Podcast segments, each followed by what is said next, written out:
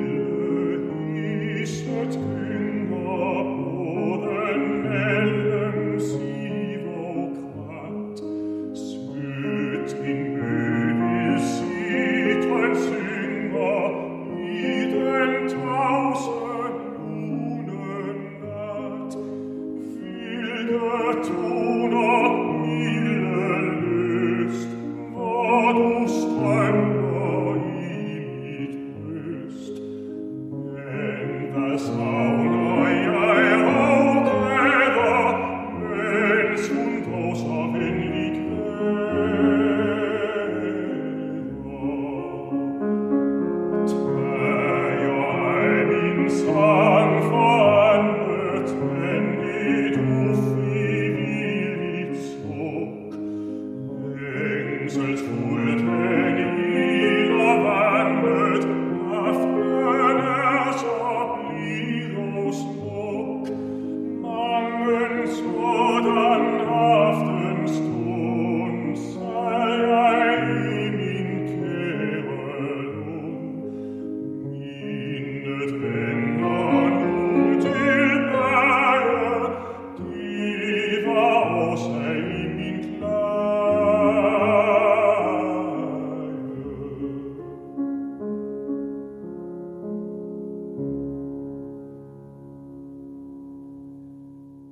Wundersame Abendlüfte von Karl Nielsen aus dem Jahr 1915 mit Morten Ernst Lassen und Ulrich Stärk.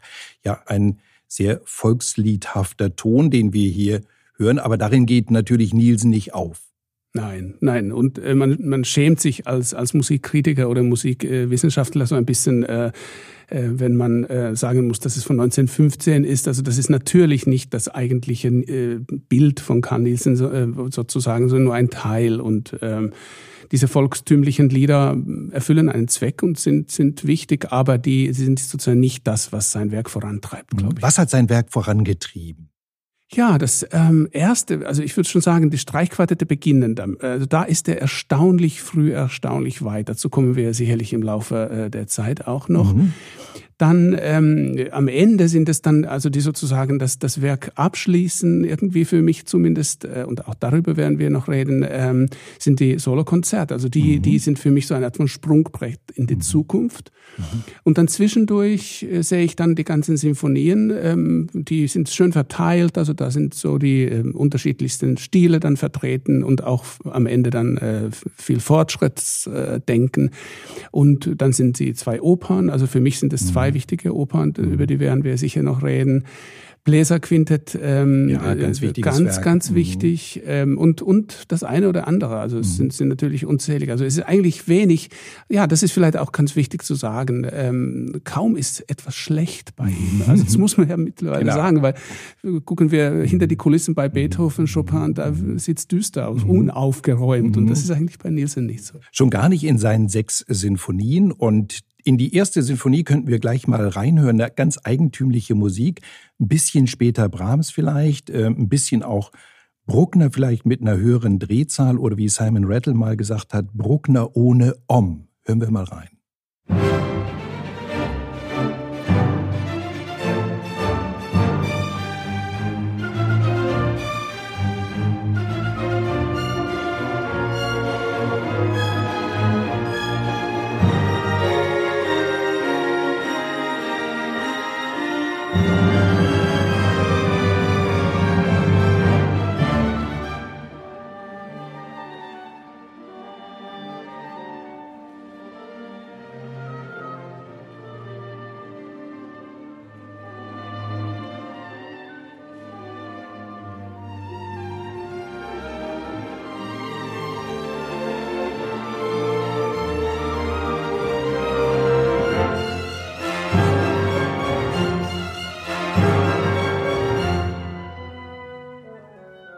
Die New York Philharmonics und der Alan Gilbert mit dem ersten Satz Allegro Orgoglioso von Carl Nielsen. Ja, Tommy Meckele, ein ganz merkwürdiger äh, Satz in der Bezeichnung Orgoglioso. Was haben wir darunter zu verstehen? Ja, das ist eigentlich ziemlich einfach, so selten das Wort auch sein mag in, im Musikzusammenhang. Das heißt ja einfach nur Stolz. Und ähm, ich finde, das passt wunderbar zu dieser seltsamen Misch Mischung aus Romantik, Nationalromantik, aber auch viel Klassik. Und mhm. das ist für mich irgendwie eine der, also für mein Zugang zu Nielsen ist einfach wichtig, immer wieder zu gucken, in welche Art und Weise ist die Klassik drin und in welche äh, und warum. Ähm, und für mich ist die Lösung einfach in, in, im Begriff des Nationalromantischen im Norden. Das ist einfach mhm. die Nationalromantik, das Nationalvolkstümliche bringt einfach die Klassik rein. Aber ein bisschen brahmsisches Gefühl kann man ja, hier gut. schon auch haben, denke Sicher. ich. Ne? So, gerade auch in der Auseinandersetzung mit der Klassik, wenn Nielsen Natürlich. da nah dran ist, dann hier am Anfang auch Klar. der ersten. Ne? Ähm, auch Brahms, ich meine, das ist ja auch, wenn man jetzt nochmal zu Sibelius was sagen äh, möchte, dann muss man sagen, Sibelius hat Brahms gehasst. Mhm. Also er konnte mit Brahms zumindest kann man das so lesen in seinen Notizen, nichts anfangen. Und, und da war eine groß, ein großes Gefühl der Fremdheit, während Nielsen Brahms ja zutiefst bewundert hat. Mhm. Wenn wir jetzt mal so die Etiketten durchgehen, ähm, neue Sachlichkeit, Nationalromantiker, Neutöner, die greifen ja eigentlich dann als einzelnes Etikett doch immer viel zu kurz. Karl Nielsen ist ein unberechenbarer, so haben wir unseren Podcast ja auch genannt. Mit 60 noch ist er auf der Suche nach einer ganz eigenen neuen Musik, also einer, der doch immer auch vorandenkt. Ja, das, äh, das gilt natürlich für viele äh, große Künstler. Denken, denken Sie an Janacek, mhm. jemand, äh, der, der wirklich ganz neu beginnt. Also Nielsen beginnt nie so ganz neu, sondern es ist eigentlich immer dieses, man könnte das jetzt irgendwie äh, mit Epigonentum oder Eklektizismus äh, in Verbindung bringen, aber das passt nicht so richtig. Das würde bei Wilhelm Steenhammer zum Beispiel funktionieren mit, mit der Eklektizismus, aber hier, hier nicht so. Äh, das heißt, bei Nielsen ist diese, er, er spielt wie so mit so, einem, mit so einer Orgel, mit viel vielen Registern und zieht immer irgendwelche Stile dann halt ein bisschen äh, stärker in den Vordergrund und ähm, das äh, changiert die ganze Zeit. Das ist mhm. faszinierend. Mhm. Jetzt haben wir noch ein kleines Musikbeispiel und zwar ein ganz prominentes, sicher die Ouvertüre aus der Oper Maskerade. Die stammt aus den Jahren 1904 bis 6. Ähm, ist jetzt nicht unsere Aufgabe, diese ganze Oper nachzuerzählen, da würde der Podcast nicht ausreichen, aber musikalisch, wie bewerten Sie dieses Stück? Es ist kein Wunder, dass gerade diese Oper äh, die Nationaloper Dänemarks geworden ist, weil hier vieles ähm, zusammenkommt, was äh, gerade wenn wir jetzt über ich hoffe, die Dänen nehmen es mir nicht zu übel, wenn ich von Finnland oder Deutschland aus das sozusagen so betrachte. Aber es sind sozusagen so bestimmte Dinge wie, wie äh, Witz beispielsweise. Ich glaube, da ist niemand böse, wenn man das sagt, oder? Mhm. Also es, die Dänen sind irgendwie witzig, also mhm. grundsätzlich. Und das, das Komische, also äh, kaum äh, jemand in dieser Generation ist in der Lage, eine komische Oper so überzeugend zu, zu komponieren, wie Nielsen das gemacht hat. Und äh, diese Gattung muss man auch können.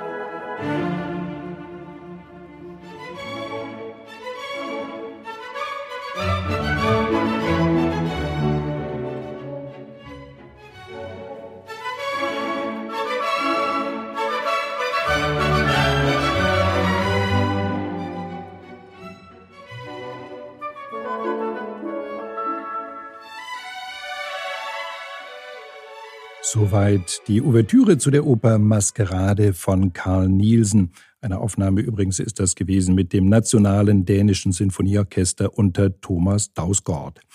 Ja, Tomi Meckele, diese Oper Maskerade ist eine Nationaloper ganz sicher, aber musikalisch gesehen ist er da so der Antimodernist, ist er der Mann des dritten Weges, Carl Nielsen, oder ein Schönberg, Epigone. Wie würden Sie das einschätzen, musikalisch, wenn man die Oper vor Augen und vor allem vor Ohren hat. Also ich glaube, äh, dass dieses Stück weder für äh, Schönberg-Epigonentum noch für, für den dritten Weg, zumindest so wie ich den dritten Weg jetzt verstehe, äh, ein Beispiel ist, aber ein, eine, eine herrliche Musik, eine durchgehend interessante Musik, ein interessantes Stück auch von der Geschichte her, die ich jetzt nicht kurz zusammenfassen werde, aber es lohnt sich, das nachzulesen. Es ist eine ganz, ganz lustige, allerdings eine relativ herkömmliche Sache. Für mich wichtig ist, ähm, dass die Maskerade also ähm, zu den Schlüsselbegriffen gehört, die ich überhaupt brauche, um, um, um Nielsen zu verstehen. Es geht irgendwie um Maskierungen immer wieder mal. Irgendwo dahinter steht der Komponist. Also insofern, äh, dass er sich da so an der Stelle ähm, so entfalten konnte, ist, ist insofern kein Wunder. Äh, Ludwig Holberg ist ja der Ideengeber, also ein, ein Autor aus der Barockzeit und, mhm. und ein, ein großer äh, dänisch-norwegischer äh, Dichter, Denken ähm, viele natürlich an die Holberg-Suite, genau, ne, die zu man Recht, dann präsent hat. Zu ne, Recht, genau. ja. Also der mhm. hat ja Komödien geschrieben, der hat aber auch Staatstheorie und mhm. quasi Politikwissenschaft sozusagen fundamental mhm. äh, geprägt in Dänemark. Also ein sehr vielseitiger ähm, und auch ähm, gewitzt, launiger mhm. Denker. Also insofern, ähm, das ist wichtig dabei. Die Ouvertüre soll temperamentvoll sein. Das ist so eine der Attribute, die oft äh, zu sehen sind. Und ähm, ich finde, Temperament ist ja auch ein Schlüsselbegriff für Nielsen. Also er ist ein temperamentvoller Komponist ist. Ein, ein anderer, äh, zwei Namen noch oder drei Namen, die ich loswerden muss, ganz schnell, ist einmal Johann Svensson. Mhm. Also das dazu äh, muss man was sagen. Zu Friedrich Kuhlau äh, könnte man was sagen. Und ich finde auch, dass es wichtig ist, an die Ulsen-Bande zu denken bei dieser Musik, die äh, mhm. je nachdem, also aus welcher mhm. Region Deutschland man kommt, äh, mhm. ist diese Sendereihe mehr oder minder wichtig. Ja. Für manche, äh, gerade aus den etwas östlicheren Gefilden, mhm. extremst wichtig. Mhm. Und ähm, äh, Friedrich Kuhlau hat ja die dänische Musikgeschichte ganz wesentlich geprägt. Und ich mhm. finde, dass Karl Nielsen hier irgendwo eine Brücke schlägt. Und Olsenbande wiederum benutzt ja eine, eine Schauspielerouvertüre von Kuhl, äh, Kuhlau in einer der Folgen, sehr witzig. Also das sind so Sachen. Mhm. Tommy Meckele, Sie schauen hinter diese Maskerade. Einzelne Masken haben Sie jetzt abgenommen, sehr, sehr schön. Wir unterhalten uns ja hier auch ohnehin ganz ohne Masken in diesen Corona-Zeiten. Ähm, und die Frage ist jetzt zum Schluss nochmal heute dieser Karl Nielsen. Sie haben gesagt, sehr, sehr witzig. Das hört man auch vor allem, finde ich, in diesem Hahnentanz jetzt aus dem dritten Akt. Wenn wir da nochmal jetzt zum Finale heute reinhören. Ähm, was ist, wie funktioniert dieser Witz da? Oh, das ist jetzt eine, eine vielleicht ein bisschen spezifische Frage. Also wie Witz überhaupt in Musik funktioniert. Also ich denke mal, das kommt immer durch Überraschungen. Also Witz besteht ja eigentlich immer davon, daraus, dass man davon, dass man, dass man sozusagen äh, die Erwartungen äh, missachtet beziehungsweise gegen die Erwartungen etwas sagt oder tut. Das mhm. ist zumindest eine mhm. Form des Witzes. Und das tut Nielsen ja die ganze Zeit. Dann das andere ist, er beherrscht die Musik ja quasi von innen heraus, insofern als er ja ein Orchestermusiker Musiker war. Das ist nicht so mhm. häufig unter den Komponisten, dass jemand sozusagen aus dem Orchestergraben so, so lange vor allen Dingen auch komponiert und in dieser Zeit insbesondere. Und dieses Stück ist ja auch deswegen wichtig, weil 1906 ist Johann Svensson ja zurückgetreten als, als Kapellmeister des Orchesters, wo Nielsen Geige spielte. Und 1906, wo, wo dieses Stück äh, unter Nielsens, Karl Nielsens Leitung aufgeführt wurde, da ist es so ein Wendepunkt, wonach Nielsen immer mehr und mehr zum Dirigenten wird. Aber bis hierher praktisch aus dem Graben heraus macht er die Witze. Mhm. Tommy Meckele, tja, das war schon unser erster Podcast zu Karl Nielsen. Wir sagen Tschüss bis nächste Woche. Da geht es dann um die Kindheit von Nielsen auf der schönen süddänischen Insel Fünen. Und das hier jetzt also noch zum Ende der Hahnentanz aus der Oper Maskerade. Wirklich zauberhafte Maskenmusik. Musik